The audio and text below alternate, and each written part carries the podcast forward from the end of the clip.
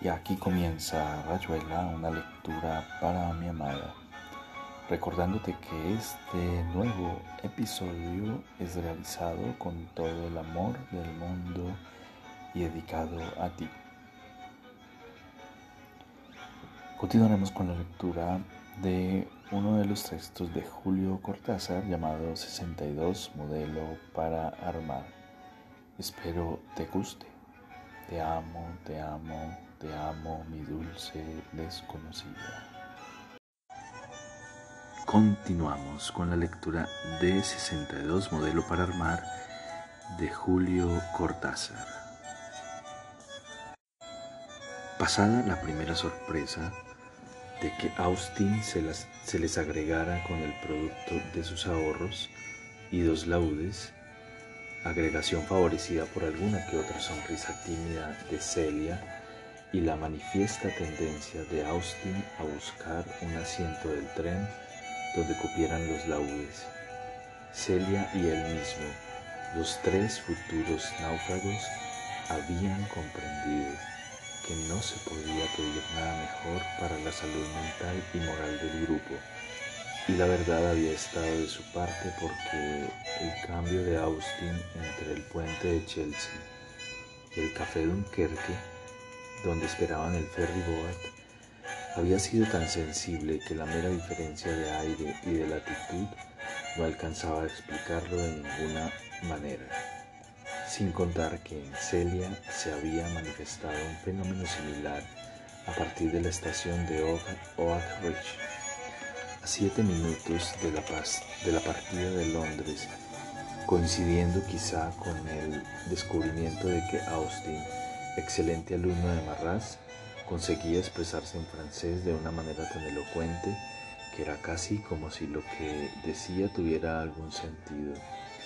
Así habían subido al ferry boat con un estado de ánimo sensiblemente mejorado y a la hora de los vómitos, es decir, casi inmediatamente, Calac había podido comprobar con algún enternecimiento que Austin se llevaba a Celia a la borda.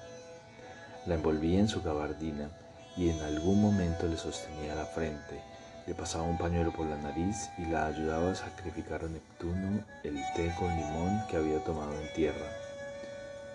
Toda la voluntad perdida junto con el líquido, Celia se dejaba mimar y escuchaba los consejos respiratorios de Austin, que hablaba cada vez mejor el francés.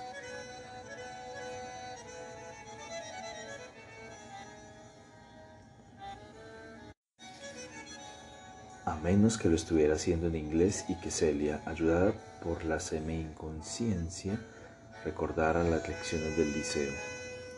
En todo caso, un sol extraordinario rebotaba en el maldito canal y los envolvía cariñosamente. No era una tarde para marearse. Las colinas inglesas se perdían a lo lejos, y aunque ni Austin ni Celia sabían gran cosa de lo que los esperaba, del otro lado, era cada vez más evidente que tendían a esperarlo juntos. Austin derivando rápidamente de Parcival y Galahad. Celia abandonando a los tritones los últimos sorbos de té con limón y sintiéndose protegida por el brazo que las mantenía de este lado de la borda y la voz que le prometía para momentos mejores la suite de Beer y las vilanelas de Purcell. Ojalá que la gorda no se le ocurra capitanear la expedición de rescate, le dijo mi paredro en un susurro a Calac. Primero, porque no quedaría sitio para nosotros en la balsa, y segundo, porque va a parar de la orilla al fondo, apenas se suba a la almadía o jangada que están fabricando. No creo que sea tan pandola, estimó Calac. El problema está más bien en que todos los niños aspiran a embarcarse, sin contar que la almadía no tiene proa ni nada que se le parezca y va, y va a saber la confusión que va a salir de ese detalle. Polanco contemplaba enternecido a la hija de Bonifaz Pertiul y ya le había propuesto a gritos que aprovecharan la expedición para remolcar de paso la canoa incrustada entre los juncos. Calac suspiró, rebasado por los acontecimientos y el fanatismo científico de Polanco. Trató de ubicarse mejor en el bote, del embudo que empezaba a tatuársele en el alma. Bastó ese segundo de descuido para que mi paredro saltara sobre el embudo y se posicionara de la mejor parte, con vista directa hacia las plantaciones de tulipanes negros. Calac no hizo nada por defender el reducto, puesto que no se estaba tan mal después de todo, y los pantalones de mi paredro chorreaban agua. Había que tener sentimientos. La marca ascendía ineluptable y el único que parecía ignorarla era Polanco, perdido en su admiración por las disposiciones que seguía tomando la hija de Boniface Perdu. Como el héroe de Víctor Hugo, el agua le subía hasta los muslos y pronto le llegaría a la cintura. Salvemos por lo menos la reserva de tabaco y fósforos, le dijo mi paredro a Calais. Dudo que los nautas tengan éxito. Por el momento no hacen más que matarse de risa al vernos en esta situación. Pondremos los bastimentos en la cima y calculo que vos y yo tendremos para unos tres días con sus noches. A este el agua le va a llegar a la boca dentro de una media hora. Pobre Polanco. Pobre hermanito, dijo Calac, mientras Polanco los miraba con un desdén infinito y de paso se aflojaba el cinturón que tendía a contraerse bajo los efectos del agua. El sol vespertino convertía la laguna en un vaso, vasto cristal azogado y las propiedades hipnóticas de tan poética metamorfosis aletargaban cada vez más a los náufragos siempre propensos a espejismos y fatas morganas. En especial mi paredro, que aprovechaba su flamante instalación para fumar y divertirse retrospectivamente con la irrupción de Ted en plena catástrofe londinense. Su manera al mismo tiempo delicada y expedita de llegar sin prevenir a nadie, de telefonarles que se moría de hambre y que pasaran a buscarla a cenar al Gresham Hotel, noticia que mi paredro acogió con una mezcla de exasperación y de alivio, como muy buen pude darme cuenta e incluso comprender que mientras miraba a Nicole que seguía vagando atontada por la habitación, recogiendo prendas de ropa, carpetas de dibujos y periódicos viejos, metiendo todo en la valija y volviendo a sacar para aprovechar una vaga clasificación que terminaba en una nueva e inútil tentativa de llevar la valija.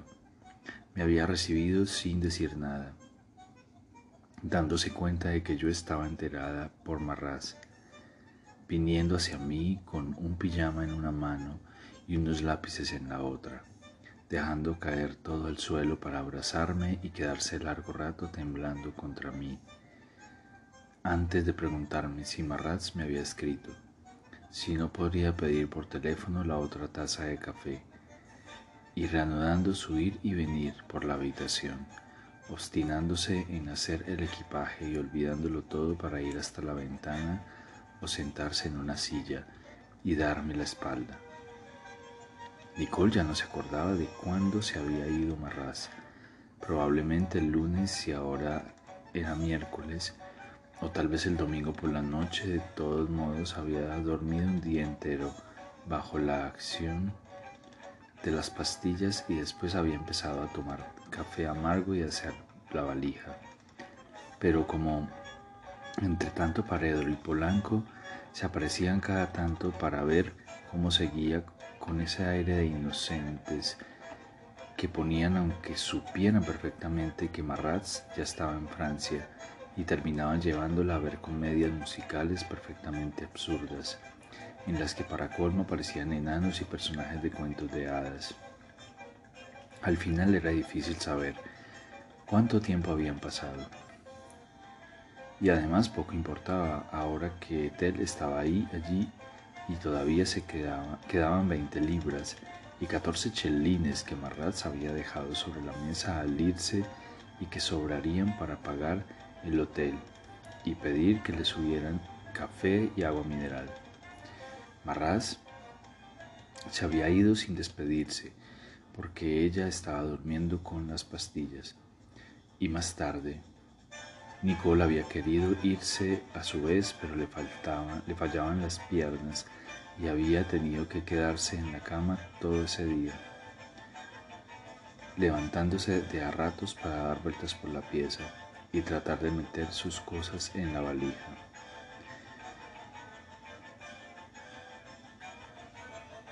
Y en algún momento había llamado a la puerta y naturalmente era Austin, desde la puerta entornada que me había mirado temeroso tratando de sonreír y de mostrarse a la altura de las circunstancias.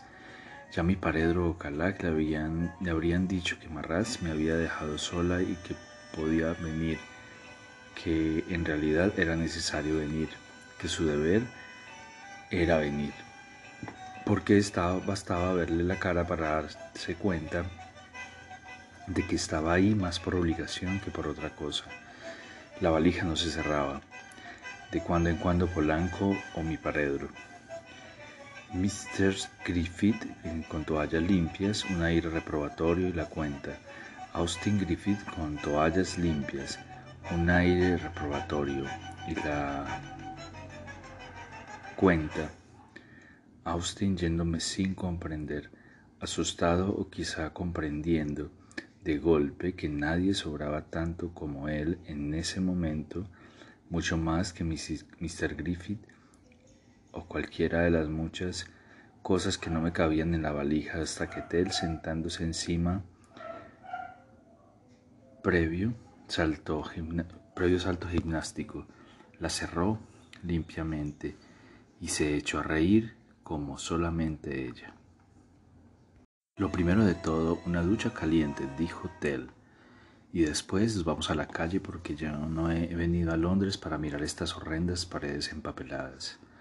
Nicole se había dejado quitar el pijama, meter en una bañera deliciosamente tibia, lavar el pelo, frotar la espalda, todo entre risas de té y observaciones no siempre morales sobre su anatomía y su higiene. Se había dejado secar y frotar con agua de colonia. Se había dejado vestir ayudando torpemente, contenta de sentir a Tel a su lado, de saberse todavía un rato acompañada antes de hacer lo que en algún momento tendría que hacer, y un té casi lujoso en Shaftesbury Avenue, mientras Tel recorría el periódico buscando un espectáculo a donde ir esa misma noche, a costa de los tártaros naturalmente y les telefoneaba para confirmar el encuentro entre la láctea y el teatro, entre la cena y el teatro, agregando de paso que era lo menos que podían hacer por alguien que había llegado justo a tiempo mientras ellos, ellos tríos inútiles, daban vuelta como estúpidos sin atinar a ocuparse de la enfermita, etcétera y Nicole había bebido su té y comido pasteles escuchando las historias probablemente imaginarias que traía Tel de Viena. Y ni una sola vez había preguntado por Juan, quizá porque Tel se encargaba como parte del tratamiento de mencionar cada tanto a Juan de una manera que lo volvía manejable y casi inocuo como alguien igualmente alejado de las dos, lo que en el fondo era muy cierto según la opinión intercambiada más tarde por los tártaros después de una cena a base de carnes jugosas y vino tinto. Madre querida, lo único que nos faltaba. La abrupta llegada de Boniface Berthiul, que endosaba el overol azul de los trabajos prácticos y cargaba una enorme regadera, pareció perturbar considerablemente las tareas de salvamento. Chicos procedieron a, chicos procedieron a esconderse instantáneamente entre las marimoñas y los tulipanes amarillos, mientras los más grandes, leales a la gorda, también tomaban un aire de perros de San Bernardo que dio mala espina a Calac y a mi Pedro, precipitándose hacia su padre. La gorda empezó a explicarle la situación con un gran revoloteo de manos en dirección de la isla. En la diafanidad del atardecer, la voz de Bonifaz Beltude se alzó con una claridad sobrenatural. Que se ahogue, mierda. Papá, clamó Gorda. Y sus amigotes también. No hacen ninguna falta aquí. Tú te callas. Yo sé lo que digo para algo que algo he hecho. La guerra del 14 yo me hirieron dos veces a mí tengo la medalla al valor militar. Yo, en el invierno del 16, espera, no fue el, en el 17, pero entonces tú te callas, fue en el 16 un invierno entero en las trincheras de Somme. Un frío, pero un frío. Te lo digo, cuando me recogieron tenía heladas las partes, por poco me las cortan, tú te callas. Yo soy un hombre de trabajo. Yo no estoy para que esos existencialistas se diviertan a costa de mi establecimiento y me echen a perder a los alumnos. A trabajar ustedes, el que no complete 20 injertos romanos no come. Está en contra de los principios de la OIT, dijo Calac, de manera que Bonifaz Beltur no pudiera oírlo. No sea petiforro usted, dijo Polanco. No se trata, no se da, trata de cuenta que se están juzgando nuestras últimas chances. Si la gorda me afloja, estamos perdidos. Ahora habrá que volver al pie y en un descrédito, etc. No sea petiforro usted, dijo Polanco no se da cuenta de que se están jugando nuestras últimas chances. Si la gorda me afloja, estamos perdidos. Habrá que volver a pie con un descrédito, che.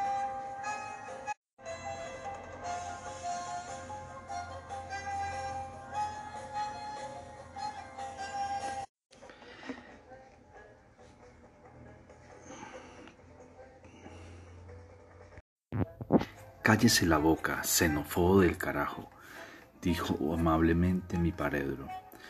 Diga que no me quiero humedecer los ojos, si no fuera por eso ya había cruzado a retorcerle el pescuezo hasta que la lengua se le saliera por el traste, con perdón de la señorita. Vos, te das cuenta, Pensar que esta mañana le llevamos tres botellas de vino para realizar nuestra presencia en la cena y ahora se la van a zampar en familia porque no seré yo el que me digne ponerle la, la firma. Che, por lo menos un poco de respeto, dijo Polanco. Es el papá de mi novia y no porque se esté portando como hijo de puta tenemos, tienes derecho a insultar a un pobre anciano. Que me los traigan, gritaba Bonifaz rechazando a su hija que se empecinaba en besarlo y calmarlo para regocijo universal de los alumnos. No hay peligro, verás que no se embarca en la jugada, profetizó Calag. Ahí está.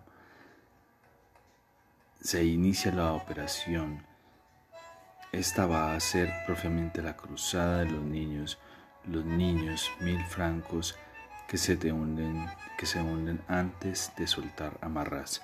Ojalá, dijo rabiosamente mi paredro, si se le ahogan los alumnos se queda sin la subvención de la UNESCO. En realidad estábamos también aquí, dijo melancólicamente Calac. En realidad, solos, los tres solos, en nuestro pequeño reino con esas costumbres británicas que se le van eh, contagiando a uno. Teníamos tabaco para rato. Fósforos y éramos tres, cifra galvánica por excelencia. No hay peligro, verás que no se embarca en la jangala, profetizó Kalak. Ahí está, se, inicia la operación. Esta va a ser propiamente la cruzada de los niños. Mil francos a que se hunden antes de soltar marras. Ojalá, dijo rabiosamente mi barredro, si se le ahogan los alumnos se queda sin la subvención del universo. En realidad estamos también aquí, dijo melancólicamente Kalak, los tres solos en nuestro pequeño reino, con esas costumbres británicas que se la van contagiando a uno. Teníamos tabaco para rato, fósforos y éramos tres, cifra galvánica por excelencia. Vos mira la maniobra, aconseja mi paredro, porque es algo que no tiene desperdicio.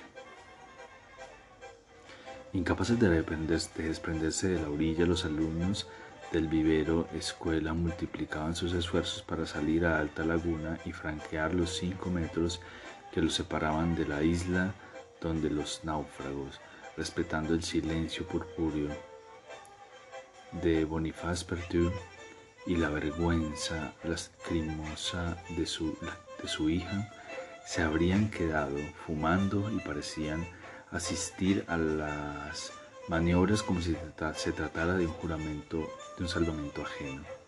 En el centro de la Almadía, erigido por almirantes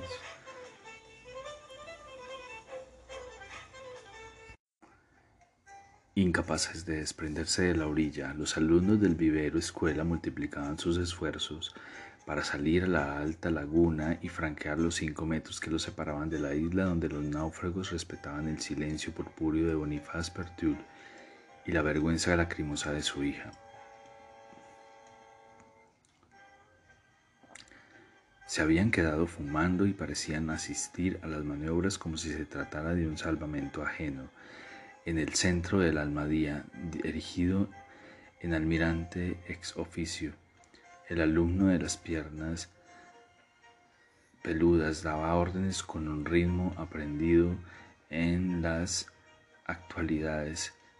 Moviton, con motivo de la regata Oxford versus Cambridge, 18 alumnos de edades diversas, provistos de otros tantos remos que pocos minutos antes habían sido tablones, escobas y asadones, se amontonaban en las cuatro bordas de la jangada, remando al mismo tiempo, con lo cual lo más que conseguían era imprimir a la embarcación un ligero movimiento rotatorio de babor y estribor seguido de otro movimiento de estribor y, babor y de una tendencia general a hundirse paulatinamente. Mi paredro Calac ya había formalizado la apuesta corriente a la distancia que alcanzaría a recorrer la jangada antes de irse. A pique Polanco, más comprometido, ponía algo más comprometido. Recorrer la jangada antes de irse a pique. Polanco más comprometido. Ponía algo como una distancia moral entre los acontecimientos y su persona. Prefería entregarse a la nostalgia de la rememoración. Todo eso nacía de un mal cálculo de la potencia de la turbina náutica, fundado a su vez por las falsas manifestaciones empíricas del modelo en miniatura. Ves en las falsas manifestaciones empíricas del modelo en miniatura. Ves en las falsas manifestaciones empíricas del modelo en miniatura ensayado por el Hotel de Londres. En el fondo es una tragedia, pensaba Polanco. La gorda va a tener que elegir entre su padre y yo. Y eso basta para demostrar la importancia del porrillo. La suerte quedó echada en Londres y solo se puede retroceder hacia adelante, que era exactamente lo que estaban haciendo los tripulantes de la balsa, con no poca sorpresa de su parte. puesto que después de interminables evoluciones giratorias, eh, la almadía se había desplazado un metro y medio en dirección de la isla, cabiendo afirmar que se encontraba poco necesario para abordar la ribera del naufragio. Mira, le dijo mi padre Edro a Calac, no faltaban más que esos para reencargarnos el clavo, cuatro menos que sea una de las típicas alucinaciones de los relámpagos sedientos. Y aquí termina Rayuela, una lectura para mi amada. Espero este episodio haya sido de tu agrado. Te amo, te amo con todo mi ser y todo mi corazón.